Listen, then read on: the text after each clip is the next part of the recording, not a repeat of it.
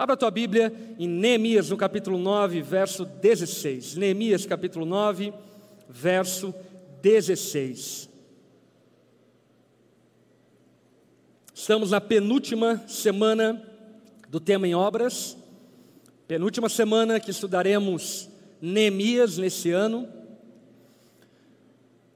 E eu creio que o Senhor nos encorajou, nos levou ao arrependimento, alinhou o nosso coração ao longo de todo esse tema, e nós estamos caminhando para uma reta final desse tema, aonde a palavra de Deus colocará-nos na parede, a despeito de tudo aquilo que aprendemos ao longo do livro de Neemias. Mas isso é um papo para a semana que vem. Nós precisamos reagir à palavra de Deus de alguma forma. E hoje, é muito especial ouvir o que vamos ouvir, porque vamos nessa noite conhecer e saber por meio da palavra de Deus o quão paciente Deus é e o quão teimosos por vezes nós somos. E a nossa teimosia, em muitos momentos, acaba sendo um motivo pelo qual não usufruímos daquilo que o Senhor tem para fazer na nossa vida, no nosso tempo, na nossa geração. Porque se existe algo que nós precisamos ter convicção e certeza, é que os planos de Deus não podem ser frustrados. Amém? Porém, certamente eles podem ser atrasados, atrapalhados por causa das nossas muitas teimosias. E existe diversos relatos bíblicos que demonstram isso de maneira muito evidente. Quando o povo de Deus teimosamente rejeitava o Senhor e a sua palavra e vivia em desobediência em relação ao Senhor. Nessa noite, eu quero ministrar uma palavra ao seu coração que eu intitulei de pecadores teimosos diante de um Deus paciente. Pecadores teimosos diante de um Deus paciente. Quantos aqui são casados com uma esposa teimosa? A irmã já puxou a mão do maridão. Só para não ficar desequilibrado, quantos aqui mulheres são casadas com homens teimosos? É.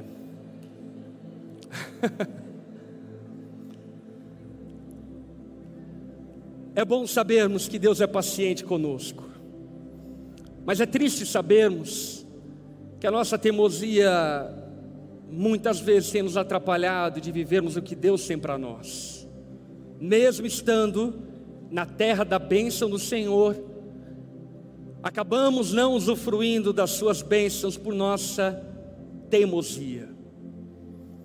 Hoje, vamos revisitar a história do povo de Israel e sermos alertados a respeito da ciclicalidade com a qual eles viviam um relacionamento com Deus.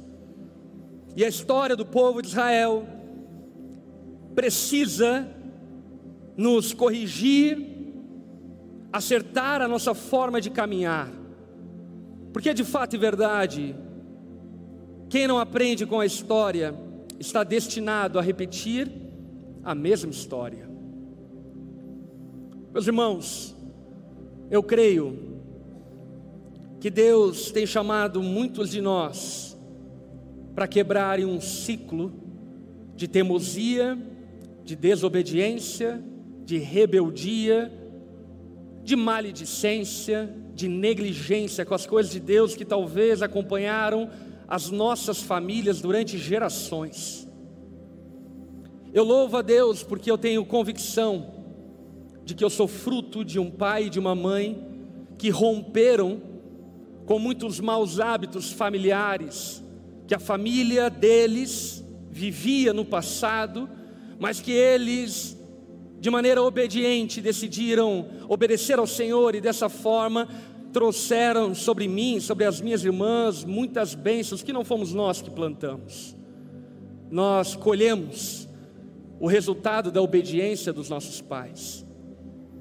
E sabe, O histórico familiar de muitos de nós é marcado por N histórias de divórcio, de adultério, de mentiras, talvez até histórias familiares de pessoas que frequentam a igreja até hoje, mas durante toda a sua história foram medíocres, rasos na vida com Deus e apenas bons frequentadores da igreja.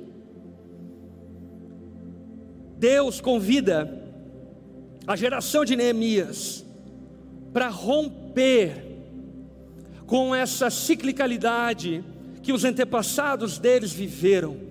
Eu creio que nessa noite Deus há de nos convidar a romper também com diversos ciclos viciosos que acabamos repetindo, mesmo sabendo que são equivocados, errados e manifestações de rebeldia contra o Senhor.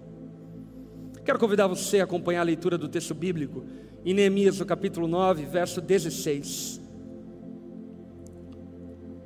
A palavra fala: Nossos antepassados, porém, eram orgulhosos, teimosos, não deram atenção aos teus mandamentos, não quiseram obedecer e não se lembraram dos milagres que havia realizado em favor deles. Em vez disso, rebelaram-se e nomearam um líder para levá-los de volta à escravidão do Egito. Mas tu és Deus de perdão, misericordioso e compassivo, lento para irar-se e cheio de amor. Não os abandonaste, mesmo quando fizeram um ídolo em forma de bezerro e disseram: Este é seu Deus que tirou do Egito. Sim, cometeram blasfêmias terríveis. Os nossos antepassados eram orgulhosos e teimosos. Vamos orar? Baixe a cabeça, feche seus olhos, vamos conversar com o Senhor. Pai, nós somos tão gratos a Ti, pela graça e privilégio de podermos estar aqui nessa noite, junto ao Teu povo, podendo Te adorar. Que privilégio imensurável, que graça inestimável. Nós, que não éramos povo, hoje somos povo nós que éramos teus inimigos, hoje somos a tua nação. Nós que andávamos em trevas, hoje podemos andar na luz da tua revelação. Somos teus filhos, família tua, povo do teu pastoreio. Senhor, eu clamo a Ti que o Senhor quebrante o nosso coração, faça-nos perceber não apenas a teimosia dos nossos antepassados e pais, faça-nos perceber a nossa teimosia, a nossa arrogância, o nosso orgulho, que leva-nos sempre para o mesmo lugar de esgotamento, de apatia e de tristeza Pai, de uma vez por todas, leva-nos a romper com esse vício interminável e faça da nossa geração uma geração que deixará um legado de bênção para as próximas gerações. Uma igreja obediente ao Senhor, que marcará um tempo na história como um testemunho para os nossos filhos, netos, bisnetos, tataranetos, para que, enquanto o Senhor ainda não venha, continuemos a ser adornados e preparados para o um encontro contigo. Quebranta-nos, ó Pai, faça-nos enxergar a nossa teimosia e rebelião, e dessa forma, cativa e converte o nosso coração ao teu coração. Oramos dessa forma, em nome de Jesus. Amém e amém. Aquele povo estava fazendo algo que os seus antepassados não faziam já há muito tempo. Aliás, os pais dessa geração foram o motivo pelo qual o povo sofreu com exílio na Babilônia como forma de disciplina do Senhor. Por causa da desobediência dos seus pais antepassados, da negligência à obediência aos mandamentos de Deus, toda uma nação padeceu e sofreu durante cem anos em um exílio cruel sobre o governo de Nabucodonosor. E agora, essa nação se levanta e decide romper com isso de uma vez por todas.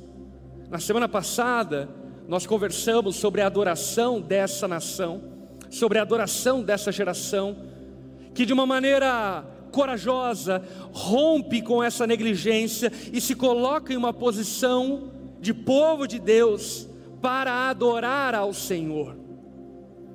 Porque aquilo que eles sabiam dos seus antepassados é que, ainda que houvessem ícones e heróis, pessoas memoráveis, ainda assim era um povo marcado por extrema teimosia oriunda do seu orgulho. Um povo, conforme a descrição do texto, orgulhoso, cheio de si. Meus irmãos, definitivamente, nós não sabemos nem mesmo o dia de amanhã, quanto mais sabermos o que é melhor para nós hoje. Nós somos pó, e enquanto não nos vermos como pó, não podemos entrar nesse lugar de reconhecimento que a vontade de Deus é boa, perfeita e agradável. Quantas vezes, talvez não com palavras, mas com atitudes, demonstramos o quão arrogantes e orgulhosos somos, o quanto duvidamos que os caminhos de Deus são bons. E é certo que se eu perguntar aqui nessa noite quantos acham que o Senhor é bom, certamente todos nós, ou pelo menos a grande maioria de nós, levantaria a mão e diria: sim, o Senhor é bom. Mas se Ele é bom, por que as nossas atitudes apontam ao contrário disso? Por que negligenciamos os mandamentos do Senhor e desobedecemos a Ele? Sabe, em muitos momentos, acabamos transformando a fé cristã em uma espécie de simpatia, magia, feitiçaria, aonde pensamos que seremos abençoados, negligenciando a obediência. Quando eu faço casamentos, normalmente uma das coisas que eu sempre falo aos casais numa conversa pré-casamento é exatamente isso aquilo que garante a bênção de Deus sobre a sua casa, não é um pastor que vai fazer o seu casamento, mas é a decisão de vocês de obedecerem ao Senhor, de abaixarem a guarda e guardarem os mandamentos do Senhor no seu coração. Eu não tenho dúvidas que hoje eu colho frutos da minha família de alegria, de plenitude, de paz, como fruto de obediência ao Senhor e que no tempo da obediência não foi fácil, que no tempo de dizer não para as minhas paixões e vontades, não foram fáceis, mas que era necessário uma firme confiança de que Deus é bom, e por esse motivo seus mandamentos também são bons. Os antepassados daquele povo, e talvez os seus, foram orgulhosos, teimosos, não quiseram obedecer, não se lembraram dos milagres e feitos do Senhor, e por consequência disso, criaram um Deus para si próprios. praticando aquilo que é mais comum do que você imagina: idolatria. Quando criamos um Deus que diz o que queremos que Ele diga, um Deus que pensa como queremos que Ele pense, mas sabe qual é o problema desse Deus? Ele não existe. O nosso orgulho e a nossa teimosia é o pai e a mãe de toda idolatria. Pessoas orgulhosas, arrogantes, presunçosas, pessoas teimosas, certamente desembocarão em uma prática idólatra desastrosa, porque a nossa teimosia contraria quem Deus é, contraria a Sua vontade, e coloca-nos em uma posição de duvidar da bondade do Senhor. Porém, mesmo em meio à teimosia daqueles antepassados, o que a história nos mostra é que Deus é misericordioso e compassivo. Meu irmão, talvez você seja teimoso pra caramba. Estilo mulher samaritana no poço de Samaria. Casada quatro vezes, estava com um quinto que nem marido era, teimosa. Não, o problema são os homens. Em nenhum momento ela colocou a mão na consciência e parou para pensar: opa, peraí, quatro já é demais, né? Quinto, deve ter alguma coisa errada em mim. Alguma coisa eu preciso mudar. E sabe, por vezes, acabamos nos comportando como essa mulher samaritana, ainda que não se tratando necessariamente de relações amorosas, teimosos em relação à vida com Deus na igreja. Eu me assusto o quanto algumas pessoas rodam e rodam e rodam e rodam de igreja, igreja, igreja, ano após ano. Eu entendo que existem motivos lícitos para mudar de igreja, procurar uma outra igreja para que, enfim, você possa servir ao Senhor. Entretanto, quando você chega na décima igreja, você tem que começar a pensar se não tem alguma coisa errada com você. Se não é você que está sendo teimoso demais, arrogante demais, presunçoso demais, e procurando achar um Deus que você nunca vai encontrar, porque é um Deus que você mesmo criou. Um Deus que aplaude os seus pecados, um Deus que aplaude o seu mau comportamento, um Deus que aplaude a sua preguiça. Sabe, meus irmãos, existe um convite histórico para mim e para você, por meio da palavra e por meio da própria genealogia das nossas famílias, a rompermos com um vício de teimosia e orgulho que levou muito dos nossos pais, avós, à ruína, porque se entregaram ao orgulho. No verso 19 do mesmo capítulo, a palavra continua a dizer: Mas em tua grande misericórdia não os abandonaste para morrer no deserto. Quer saber qual é a boa notícia? Se você está no quinto, sexto, décimo casamento, Deus ainda não te abandonou. Se você está no quinto, sexto, décima igreja, Deus ainda não te abandonou.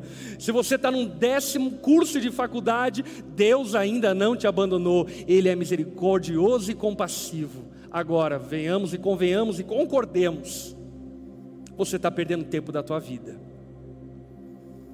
Você está desperdiçando aquilo que por enquanto você tem de mais precioso, que são os seus dias e o seu tempo, por causa da sua muita teimosia.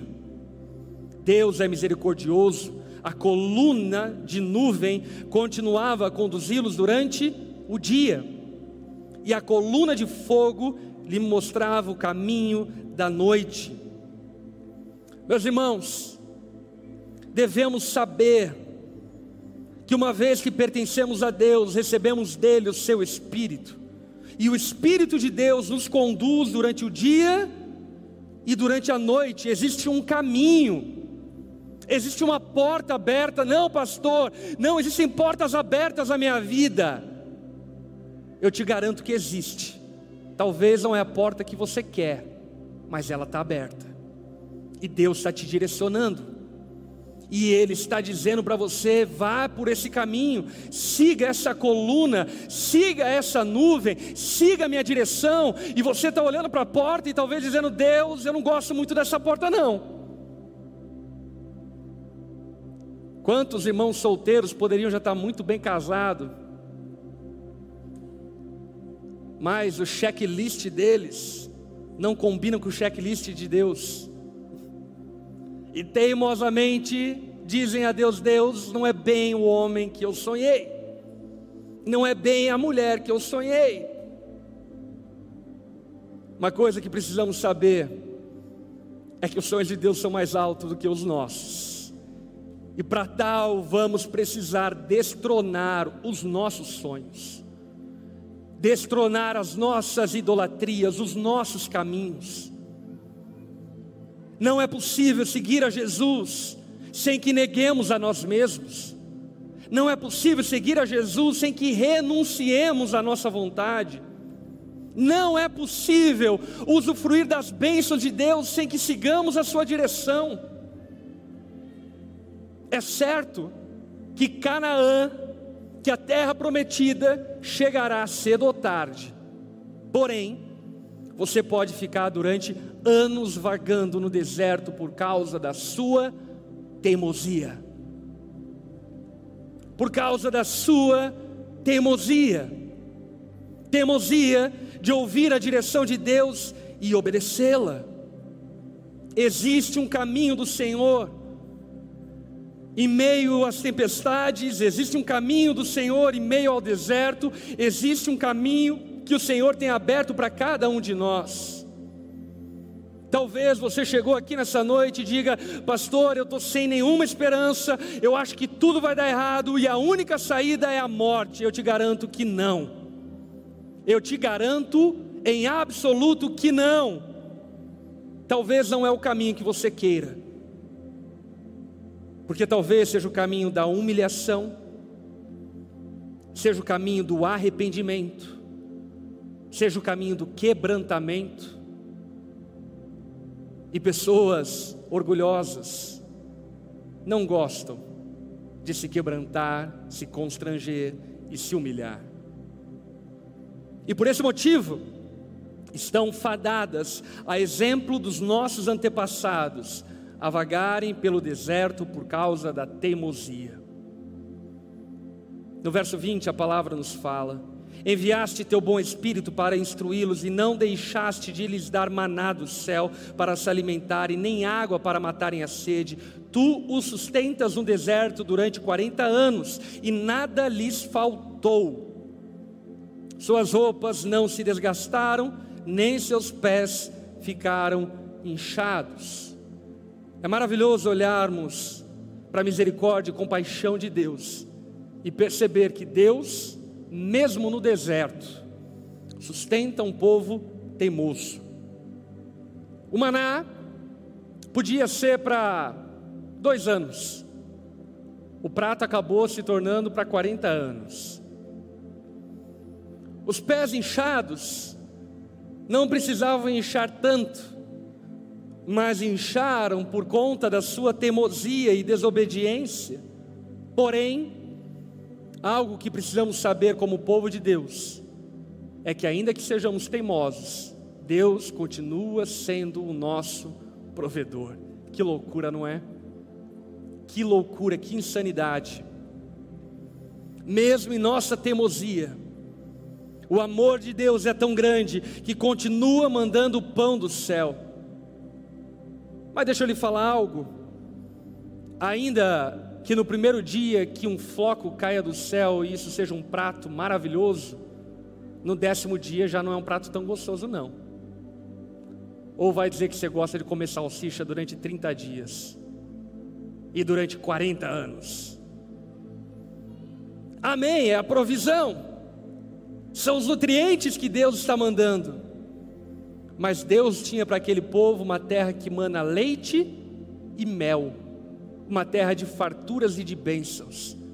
Mas a teimosia daquele povo fez com que eles ficassem durante 40 anos vagando no deserto, comendo o mesmo prato todo dia,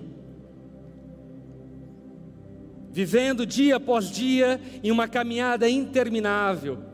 Deus não os entregou à morte, continuou os sustentando. Porém, a sua teimosia os impediu de usufruir da plenitude daquilo que Deus tinha na vida deles. Sabe, uma das orações que eu faço no meu ministério, já faz há 15 anos, é a seguinte oração: Deus, eu não quero mais do que tu tens para mim, mas eu quero usufruir até a última gota do que você tem para mim. Eu quero usufruir até a última gota de graça que o Senhor tem para derramar sobre a minha vida. Eu não quero desperdiçar a família que o Senhor tem para mim, eu não quero desperdiçar as oportunidades que o Senhor tem para mim, eu não quero desperdiçar o tempo que o Senhor tem para mim, eu não quero desperdiçar os dias murmurando e reclamando, eu vou viver intensamente todos os dias, te adorando e buscando usufruir da Sua graça. Mas a nossa teimosia, em grande parte das vezes, nos leva a uma mediocridade interminável, porque desobedecemos e desonramos ao Senhor. Verso 22. Depois entregaste reinos e nações a nossos antepassados e distribuíste teu povo por todos os cantos da terra. Eles tomaram posse da terra de Seom, rei de Esbom, e da terra de Og, rei de Bazã. Deus garante-nos vitória. Deus garantiu vitória aos antepassados. Quantas vitórias nós podemos contar que o Senhor nos concedeu? Vitória sobre tantas coisas. Quantos aqui venceram vícios, maus comportamentos, maus hábitos? Venceram amizades destrutivas, relacionamentos destrutivos, venceram tantas coisas que o Senhor concedeu, mas mesmo depois de tendo recebido a vitória, continuam a se entregar à teimosia. Mesmo depois do Senhor conceder graça e vitória sobre os inimigos que se levantavam contra você. Talvez você continue nesse mesmo lugar de teimosia, enquanto deveria estar rumando em direção àquilo que o Senhor tem para você. Verso 23: Tornaste seus descendentes tão numerosos como as estrelas do céu, e os trouxeste para a terra que havias prometido aos seus antepassados eles entraram e tomaram posse da terra. Tu derrotaste nações inteiras diante deles e entregaste na mãos do teu povo os cananeus que habitavam na terra. Teu povo fez o que quis com as nações de seus reis. Nossos antepassados conquistaram cidades fortificadas e terras férteis, apossaram-se de casas cheias de coisas boas, com cisternas já escavadas e com vinhedos, olivais e muitas árvores frutíferas. Comeram até se fartar engordaram e desfrutaram de muitas bênçãos. Olhe para a história retrógrada dos nossos antepassados, e a gente vai perceber que, mesmo em meio a tantos pecados, o Senhor abençoou as gerações passadas de formas inestimáveis de formas tais que nós sabemos que os nossos antepassados não mereciam ser abençoados, mas Deus decidiu os agraciar. Deus decidiu conceder aos nossos antepassados, ou talvez a nós mesmos, agora, essa geração, bênçãos incalculáveis. Eu estava assistindo o documentário da história e da trajetória do Neymar. E a mãe do Neymar, dado momento, chega e fala: A quem muito foi dado, muito lhe será cobrado. E quando eu olho para o Neymar e percebo a influência, o poder, os recursos, as riquezas que o Senhor deu a ele, a única coisa que eu penso é: ele está ferrado. Ele está ferrado. Porque certamente, e fica muito claro e evidente, que não foi um golpe de sorte, nem mesmo uma habilidade qualquer. Porque vamos combinar que tem muito menino que joga muito bem no barreiro aqui de Joinville. De alguma forma, as boas dádivas vêm do céu sobre todos. E quando elas recaem sobre nós, recaem sobre nós, exigindo de nós muitas responsabilidades. Os israelitas foram muitíssimos abençoados pelo Senhor. Talvez você esteja sendo muito abençoado pelo Senhor. Bênçãos incalculáveis em diferentes áreas da sua vida. E a pergunta que eu lhe faço nessa noite é: o que você tem feito com essas bênçãos? Você tem permanecido nesse lugar de rebeldia, de desobediência? Você tem permanecido nesse lugar de safadeza, de imoralidade, ou tem consertado a sua vida em meio às bênçãos que Deus tem lhe concedido. Não é novidade para quem vive na igreja ver irmãos que amavam a Jesus, adoravam a Jesus, serviam a Jesus, solteiros, e aí então casaram e hoje, talvez você vai achar em algum terreiro por aí. Não é novidade vermos irmãos dentro da igreja que viviam diversas limitações profissionais, financeiras, e Deus de alguma maneira decidiu os abençoar, e tendo recebido essas bênçãos, você nem sabe mais aonde essa pessoa vive porque simplesmente o dinheiro tomou o seu coração.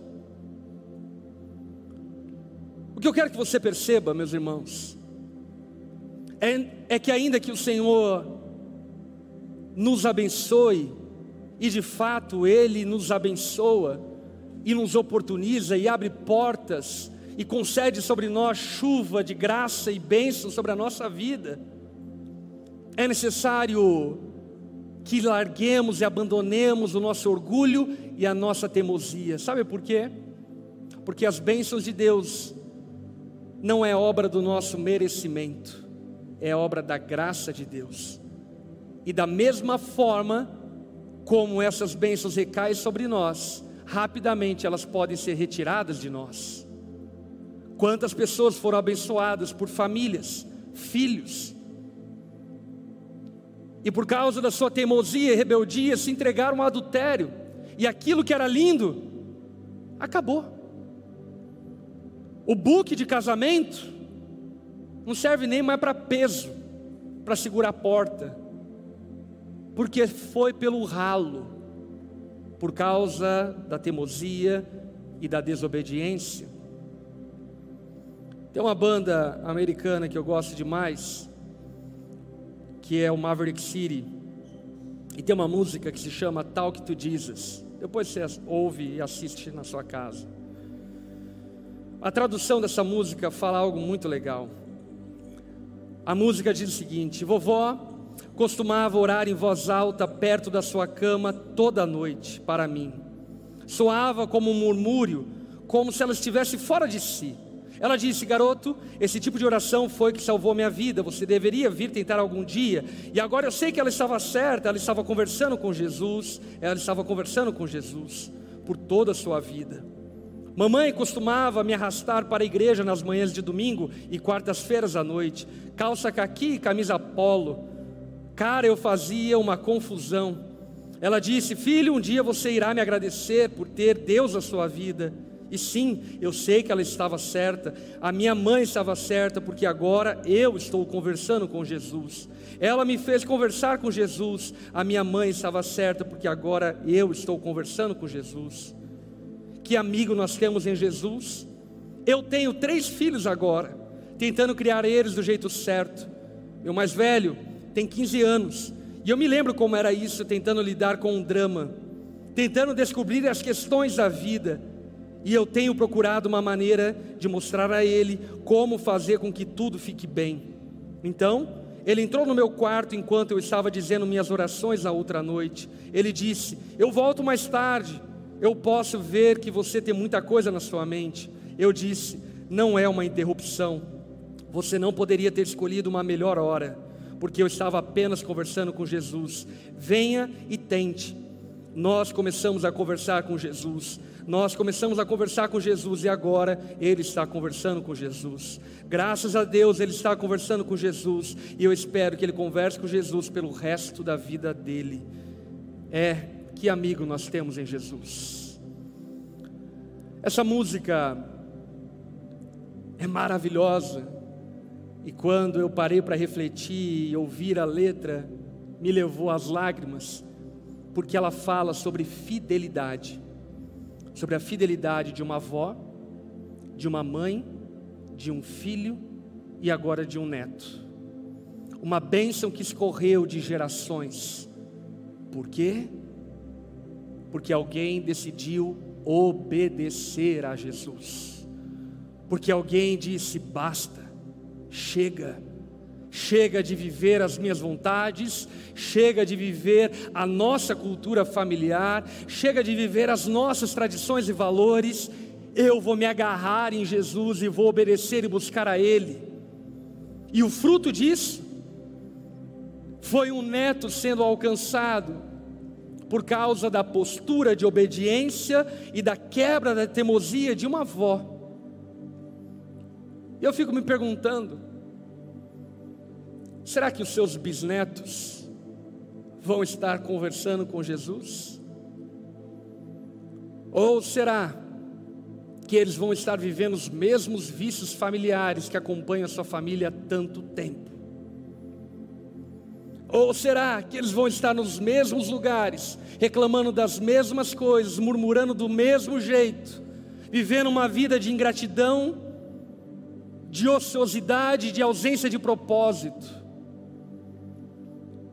Eu e você temos uma chance, enquanto filhos, enquanto pais, enquanto avós, de definitivamente rompermos com a teimosia da nossa família e começarmos a obedecer a Jesus. Rompermos com os maus caminhos dos nossos antepassados e começarmos a levar a sério a palavra de Deus. Deus é compassivo e misericordioso. Ele visita todas as gerações com as suas bênçãos, com seu favor, com a sua mão, com a sua palavra. E cabe a cada geração assumir a sua responsabilidade perante a palavra de Deus. No verso 26, a palavra de Deus continua dizendo: Apesar de tudo isso, do que eles foram alvos da misericórdia de Deus, foram abençoados por Deus, Deus os fez prosperar, deu vitória sobre inimigos, concedeu a eles graça sem fim, e apesar de tudo isso, foram desobedientes e se rebelaram contra ti.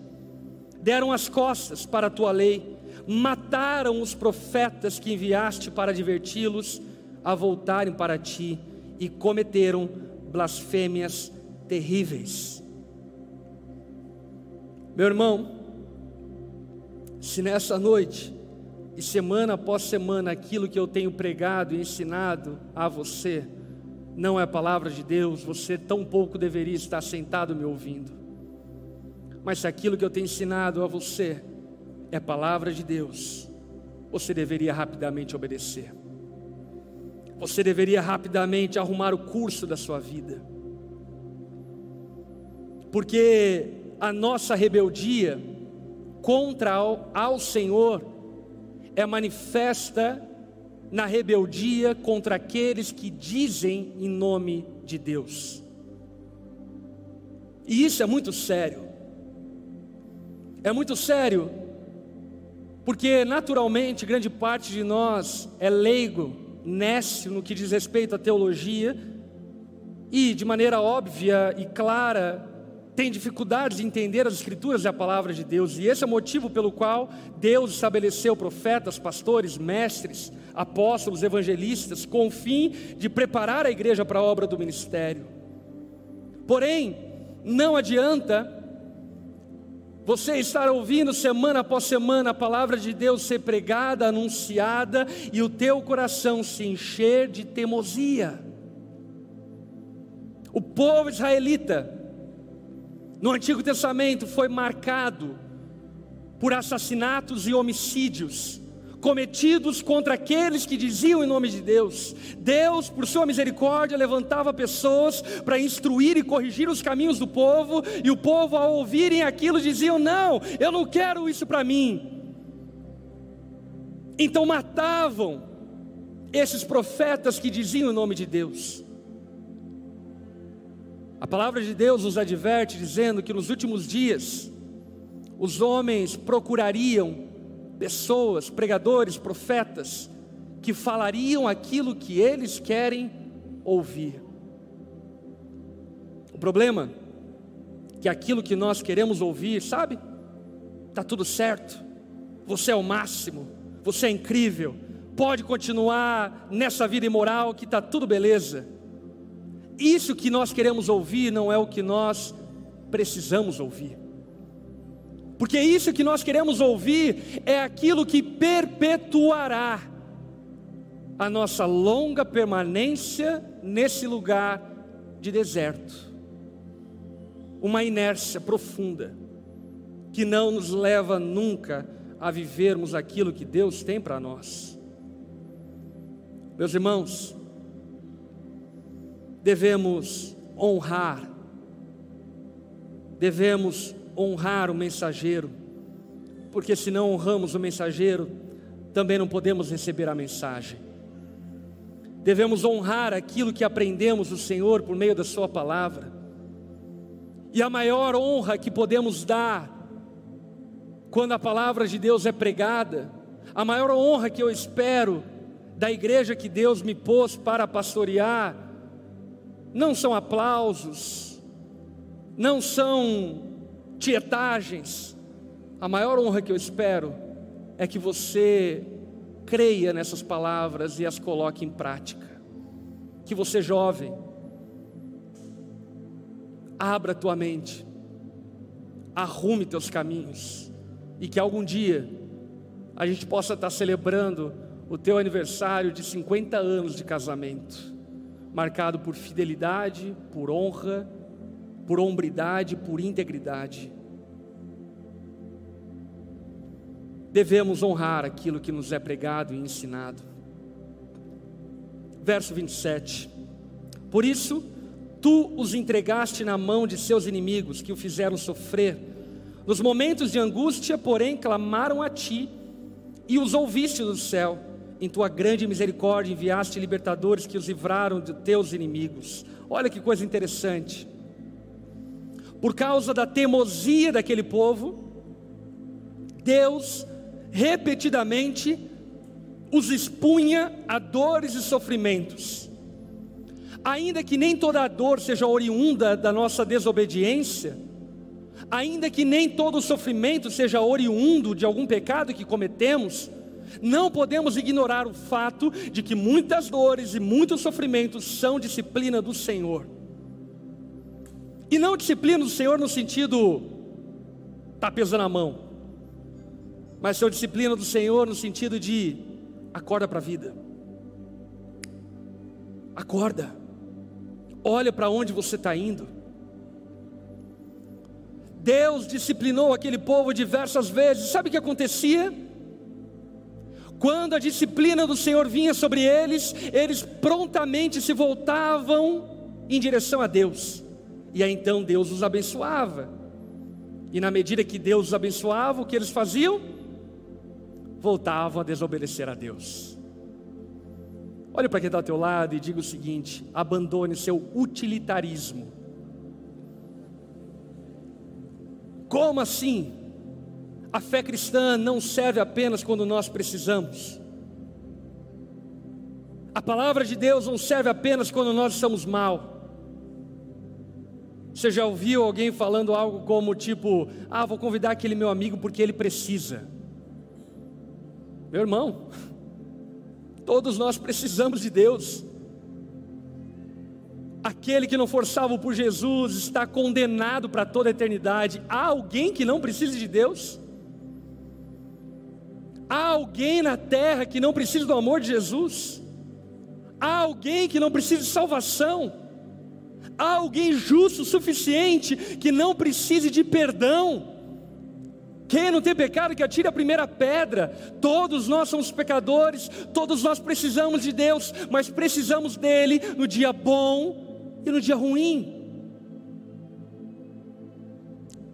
Tem muitos que vivem essa vida meio paradoxal.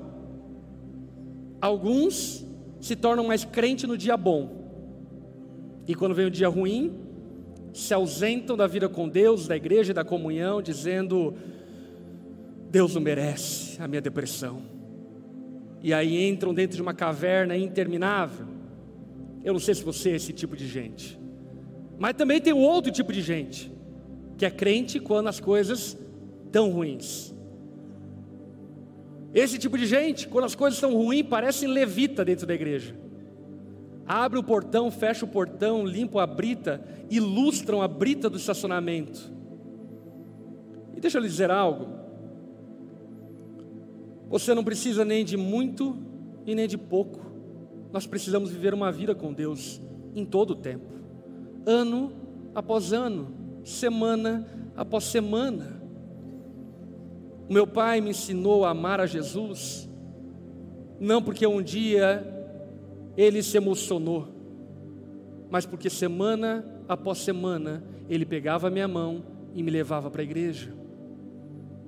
A minha mãe me ensinou a orar, não porque ela chegou para mim e disse: tem que orar, moleque. Ela me ensinou a orar, porque semana após semana eu ia no quarto dela e via ela de joelhos orando pela nossa casa. Sabe, meus irmãos, o caminho da obediência não é um caminho ocasional, repentino. É um caminho de perseverança no caminho do Senhor. Deus disciplinava esse povo, mas a teimosia deles os levava novamente para a desobediência. No verso 28 a palavra diz: mas assim que o teu povo tinha descanso, voltava a praticar o mal diante de ti, portanto, permitiste que seus inimigos os dominassem. E no entanto, quando o teu povo voltava para ti e pedia socorro, tu os ouvia novamente. Em tua misericórdia, tu os resgataste mais uma vez. Que coisa louca, né? Esse texto ressalta a teimosia de um povo, mas na verdade, sobretudo, ele ressalta a paciência do nosso Deus. A gente pode ser teimoso demais, mas Deus é ainda mais teimoso na sua paciência. Alguns dizem que Jesus tarda por voltar, e a palavra de Deus nos diz que Jesus ainda não voltou, porque Ele quer que nós cheguemos ao arrependimento, porque a noiva não está preparada. Jesus podia se antecipar, ou melhor, vir na data marcada do casamento, mas o que ele encontraria é uma noiva despreparada, com o véu despreparado, com as manchas em todo o vestido, com a pele enrugada e despreparada para o casamento mas pacientemente Jesus está te esperando. Meu irmão, minha irmã, Ele está esperando a tua família.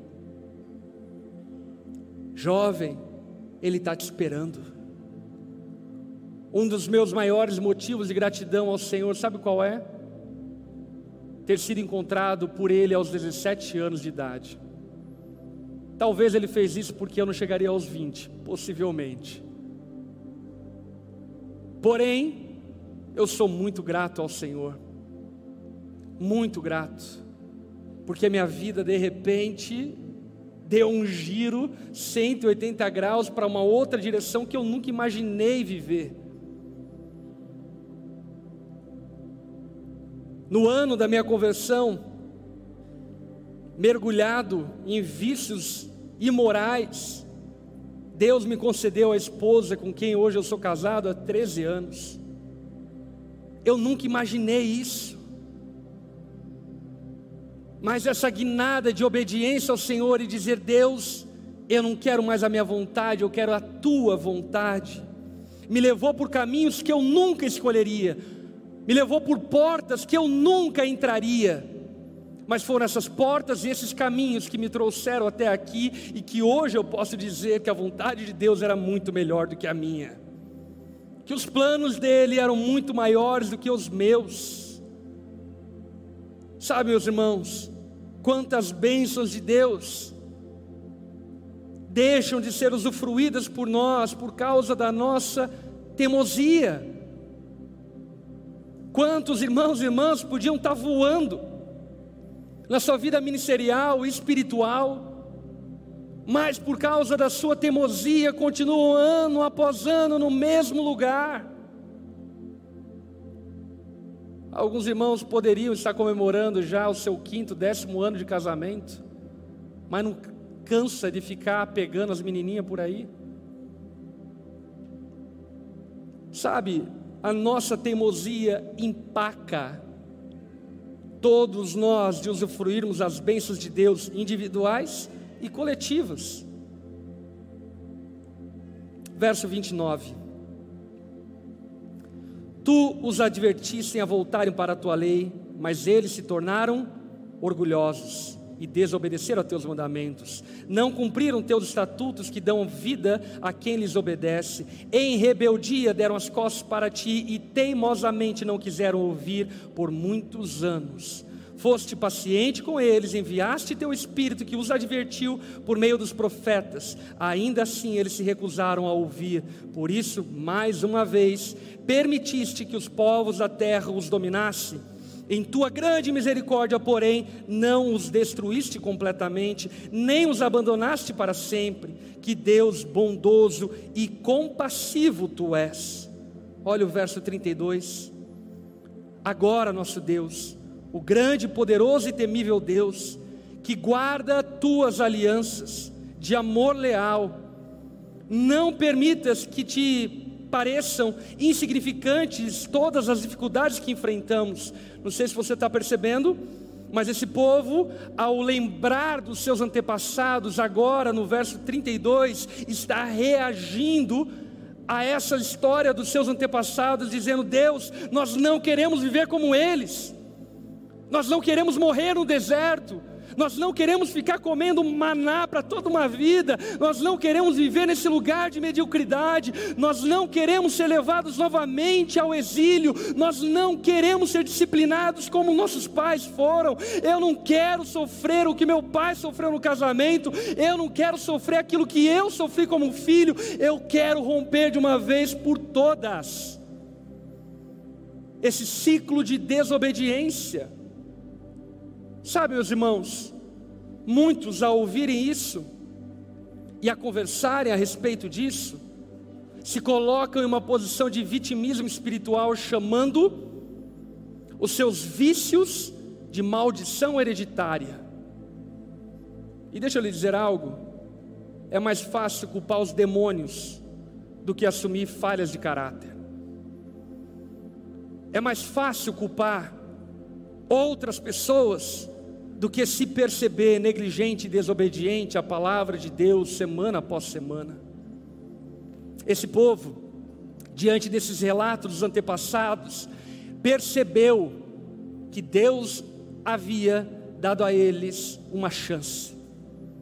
Eles retornaram para Jerusalém. O templo estava erguido, as muralhas estavam erguidas, tudo estava restaurado e no lugar. E agora eles, diante dessa realidade, chegam à seguinte conclusão: nós não queremos novamente voltar para o exílio, voltar para a escravidão, nós não queremos novamente ser disciplinados. Deus, muda-nos, transforma-nos. Olha só que eles vão continuar a orar. Grande aflição veio sobre nós e sobre nossos reis, líderes, sacerdotes, profetas e antepassados, sobre todo o teu povo, deste desde os dias em que o rei da Síria triunfaram sobre nós até hoje. Foste justo todas as vezes que nos castigaste agimos perversamente e nos deste apenas o que merecíamos. Nossos reis, líderes, sacerdotes, antepassados não obedeceram a tua lei, nem deram ouvidos às advertências em teus mandamentos e preceitos. Mesmo quando tinham seu próprio reino, não te serviram, apesar de teres derramado tua bondade sobre eles. Deste-lhes uma terra ampla e fértil, mas eles não quiseram servir-te, servir-te, nem abandonar sua perversidade. Por isso, hoje somos escravos na terra de fartura, que deste aos nossos antepassados, para que desfrutassem dela. Somos escravos aqui, nessa boa terra. A grande produção dessa terra se acumula nas mãos de reis que puseste sobre nós, por causa de nossos pecados. Eles têm poder sobre nós e sobre nossos rebanhos. Nós lhes servimos como eles querem e estamos em grande angústia. Sabe qual é a conclusão desse povo? Nós estamos nessa terra de bênção, nós estamos nessa terra de fartura, nós estamos em um tempo favorável, mas ainda assim continuamos escravos. Deixa eu lhe dizer algo. Nós somos a geração mais privilegiada da história. Nós vivemos em um país privilegiado e abençoado. Vivemos em uma região privilegiada e abençoada.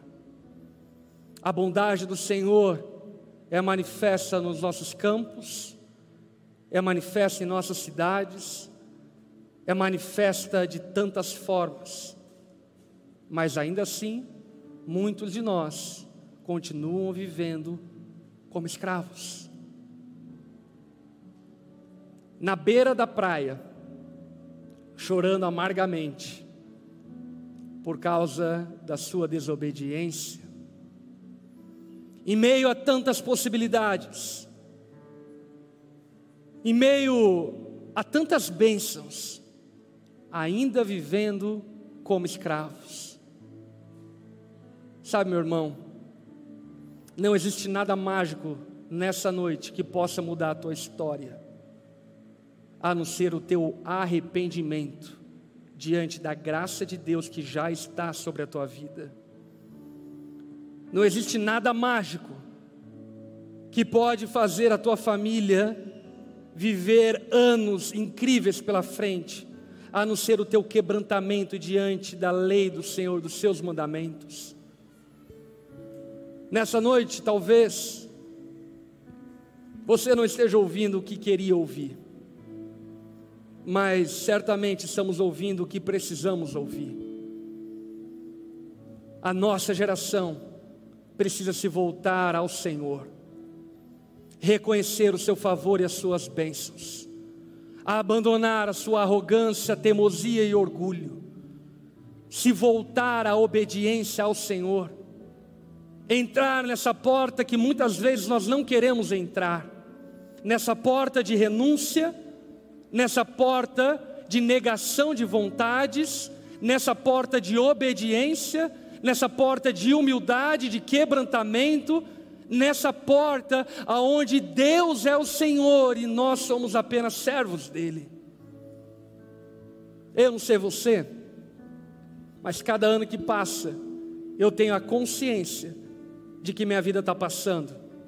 E ainda que eu seja muito novo, por ter vivido tanta coisa, eu já estou num ritmo do tipo assim, eu já não me preocupo muito com aquilo que eu vou viver. Eu estou preocupado com aquilo que eu vou deixar para os meus filhos e filhas. Eu estou preocupado com um legado de obediência que eu vou deixar para as próximas gerações. Meu irmão, eu não sei se você é teimoso, não sei se você é orgulhoso, mas se é, hoje é uma noite dizer para o Senhor: Deus, eu jogo fora minha teimosia, eu jogo fora o meu orgulho e eu decido te obedecer. A Vera, a Vera, te obedecer em relação à minha família, te obedecer em relação à minha profissão, te obedecer em relação à vida com a igreja, te obedecer em relação ao meu corpo, te obedecer em relação aos meus hábitos, te obedecer e tomar as rédeas da minha vida para direcioná-la de acordo com a Sua vontade. Eu quero convidar você a colocar-se em pé no seu lugar.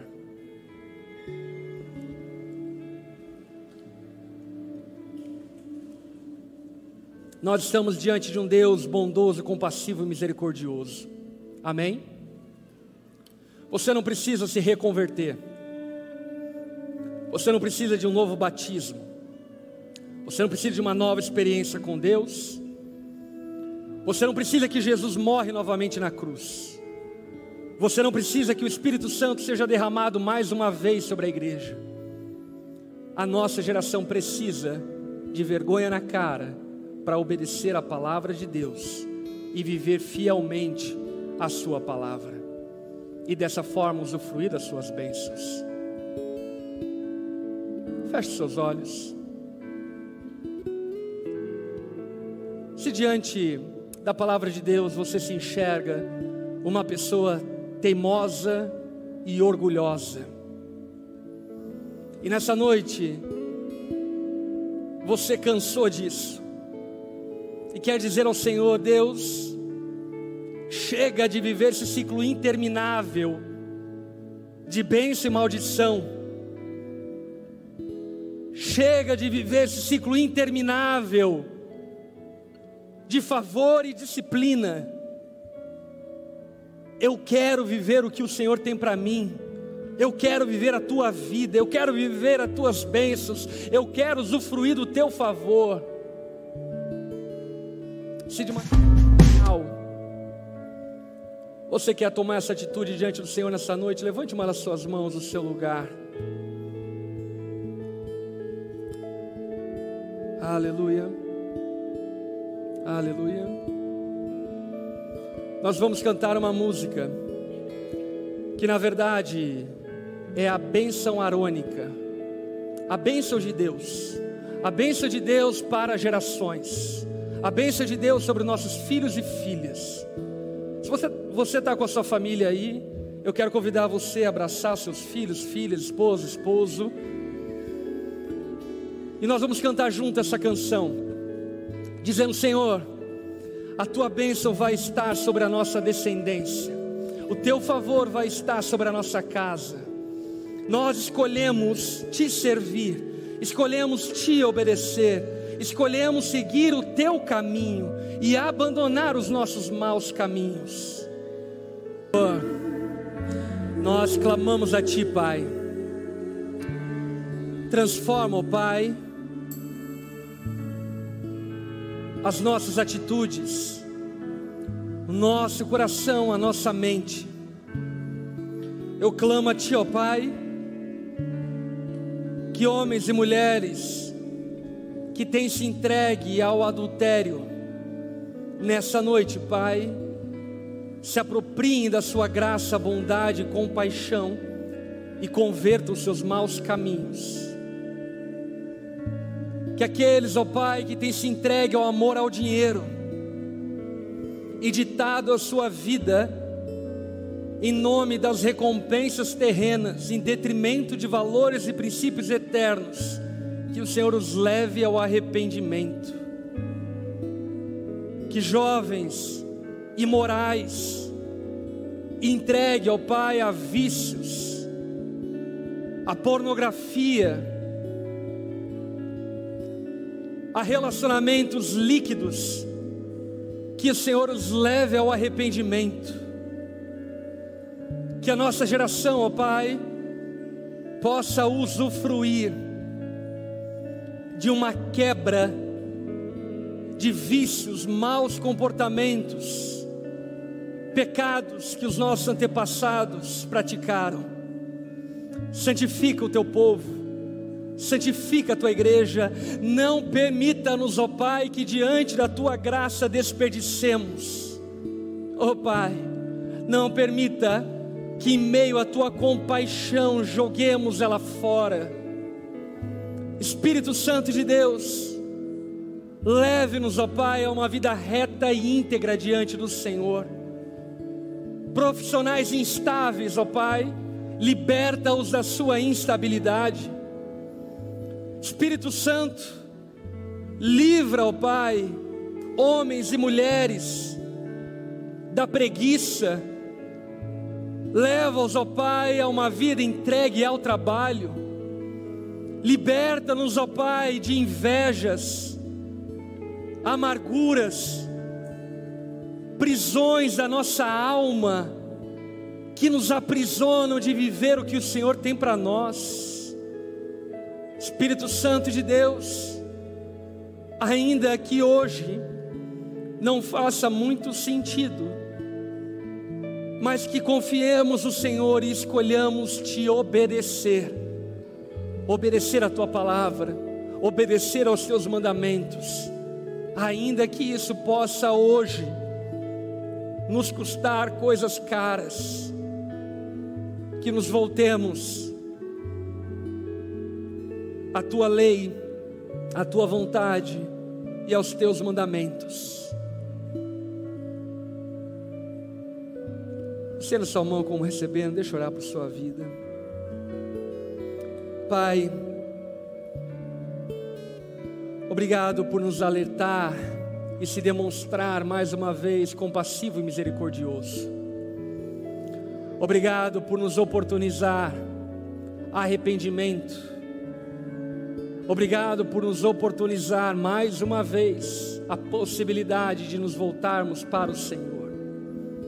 Eu clamo a Ti, ó Pai, que aquilo que aprendemos do Senhor nessa noite possa ecoar na nossa semana, possa ecoar na nossa vida de tal forma que não negligenciemos as Tuas bênçãos e favores sobre nós, mas antes nos voltemos ao Senhor em obediência. Que teu amor, Pai, seja sobre nós. Que a graça e a paz de Jesus nos acompanhe.